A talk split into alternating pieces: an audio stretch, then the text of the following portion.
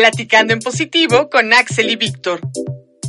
Un espacio para romper estigmas, informar y platicar sobre la experiencia de vivir con VIH. Hola Radio Escuchas, ¿cómo están? Antes que nada, feliz Navidad a todos, todas y todes allá en sus casitas. Y estamos agradecidos con todos ustedes por acompañarnos estos tres meses en Platicando en Positivo. Yo soy Axel Bautista, ya lo saben, y está aquí a mi lado mi compañero de estudio, Víctor Esteban. Víctor, ¿cómo estás? Feliz Navidad.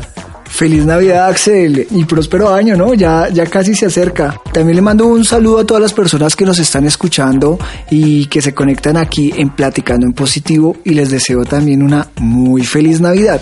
Pues mira, hoy está con nosotros Andrea Martín del Campo. Ella es psicóloga de la Universidad Iberoamericana, sexóloga en formación y cofundadora de la asociación Previene, Pre-VIHN, desde donde ha dado pues varios talleres a adolescentes, jóvenes y adultos sobre sexualidad, sexo, VIH y otras ITS. Hoy ha venido al programa para platicar con nosotros sobre un tema que siempre está presente cuando se habla de VIH y que forma parte importante de la vida de todos y todas aquellas que vivimos con el virus, el sexo después del diagnóstico. Hola Andrea, ¿cómo estás? Bienvenida al programa. Hola Axel, Víctor, muchísimas gracias por la invitación. En nombre de Previene, de las cuatro, estamos muy agradecidas por estar aquí a platicar de cosas importantes. Ok, gracias Andrea. Pues para empezar, si nos gustaría que nos contaras un poco qué hace Previene y, y por qué nace este proyecto y cómo surge, quién lo constituye. Y dijiste es que cuatro.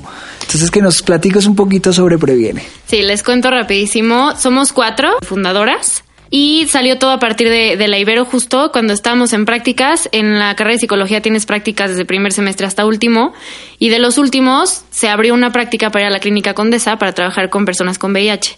Y mi maestra, antes mi maestra, ahora mi socia, que es una de las fundadoras de Previene, eh, cuando terminó la práctica y nosotras ya egresamos y todo, nos buscó para a, a las otras dos y a mí para constituir Previene. O sea, no era Previene, no era nada, solo nos, dijeron, nos dijo quiero hacer algo, ustedes hablando en público son muy buenas, eh, vi su interés con personas con VIH a trabajar y pues vamos a darle y nosotras dijimos pues ok. Y primero empezó como prevención únicamente de VIH, apenas llevamos un año, somos, eventualmente fuimos eh, esparciéndonos no solo a VIH sino a educación sexual, ITS, uso del condón, placer, etcétera. Entonces como que ha sido un año súper intenso porque hemos crecido mucho y nos hemos expandido a más temas. ¿Qué les motivó? ¿Qué les llamó la atención del tema de VIH para trabajar sobre VIH? Uno, como persona que vive con VIH, nos motiva porque es una realidad que encarnamos, ¿sí? Que está dentro de nosotros.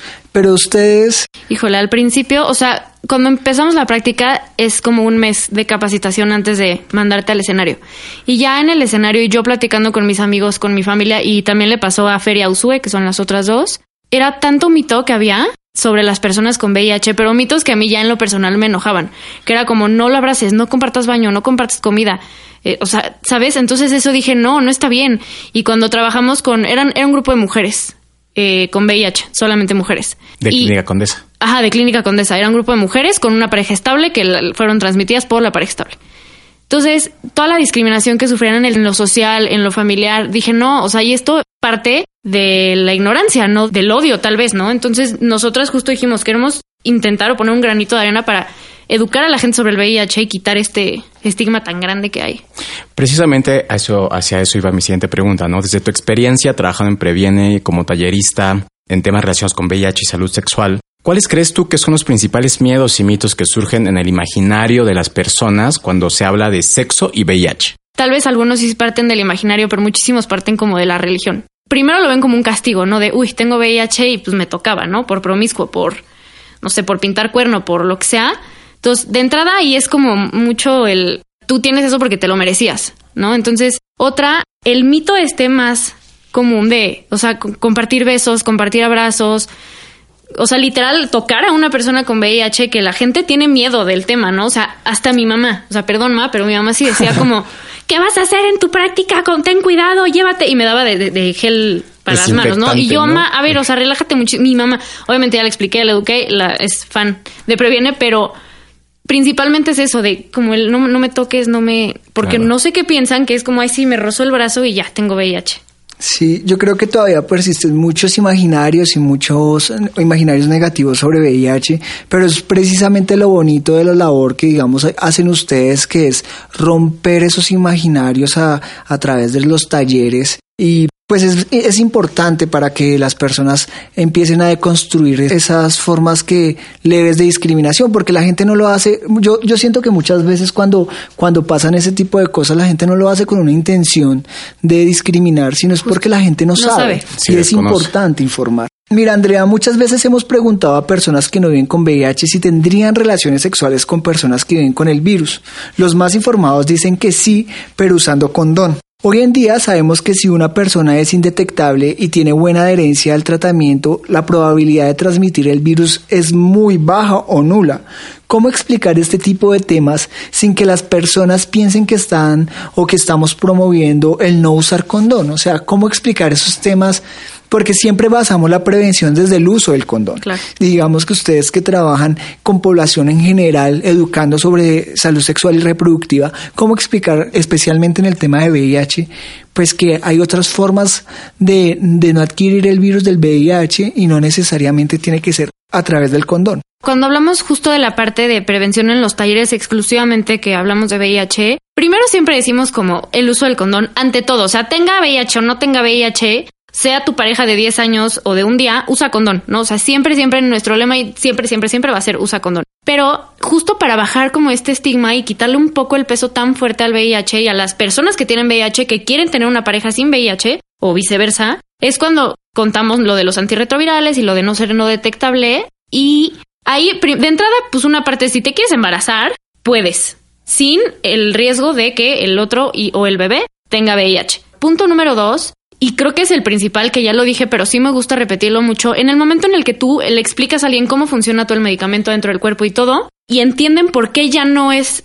transmisible, sí se baja muy cañón, muy, muy cañón.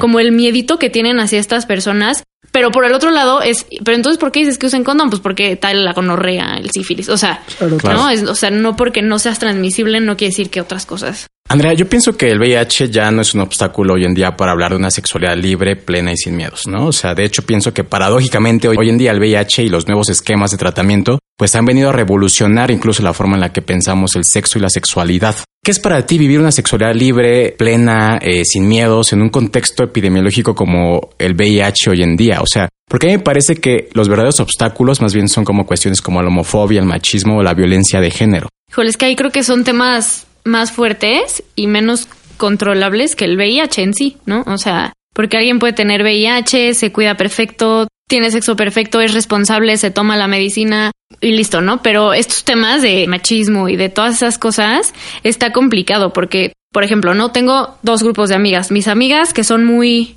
libres y yo soy feminista y no sé qué, y los novios feministas y todo, y están las otras que intentan serlo, pero todavía no lo logran y así. Entonces, la diferencia entre estas, sexualmente hablando, sí lo veo en que sí son como este lado, ¿no? El lado de, de las que son como muy feministas. Es un placer constante, no hay culpa, con sus novias o con sus novios es recíproco, pues todo. Y por esta parte no. Entonces siento que el VIH en sí no es tanto el problema de tener una sexualidad libre, sino todo lo que acabas de mencionar antes. No sé si contesté.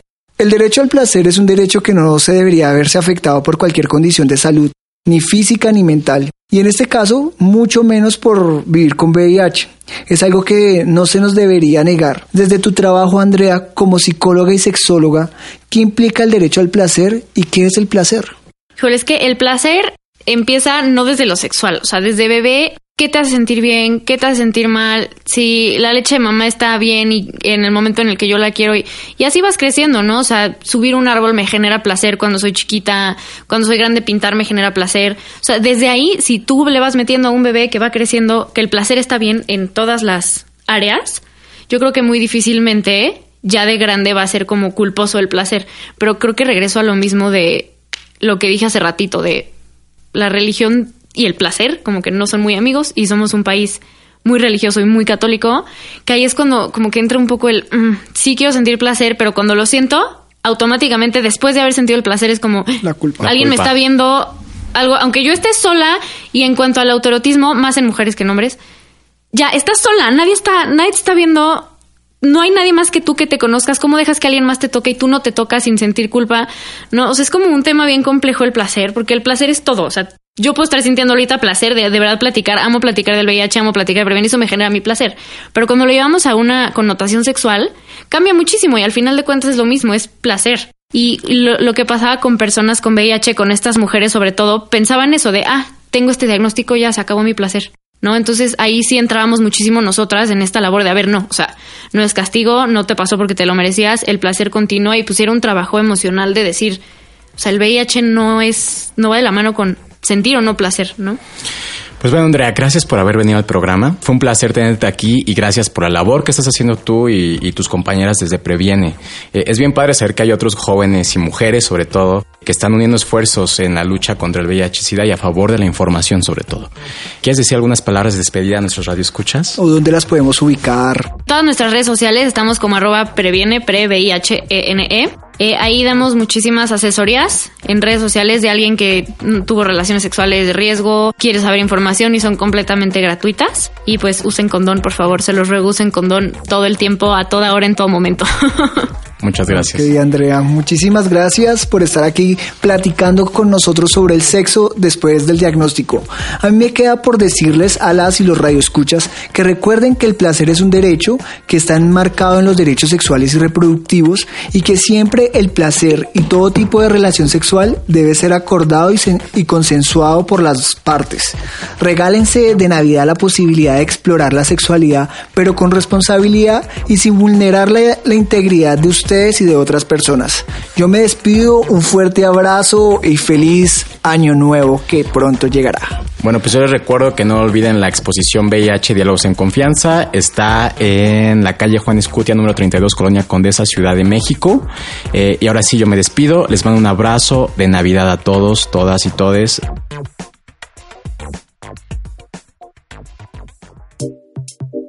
Te esperamos en la siguiente emisión, Platicando en Positivo con Axel y Víctor. Un espacio para romper estigmas, informar y platicar sobre la experiencia de vivir con VIH.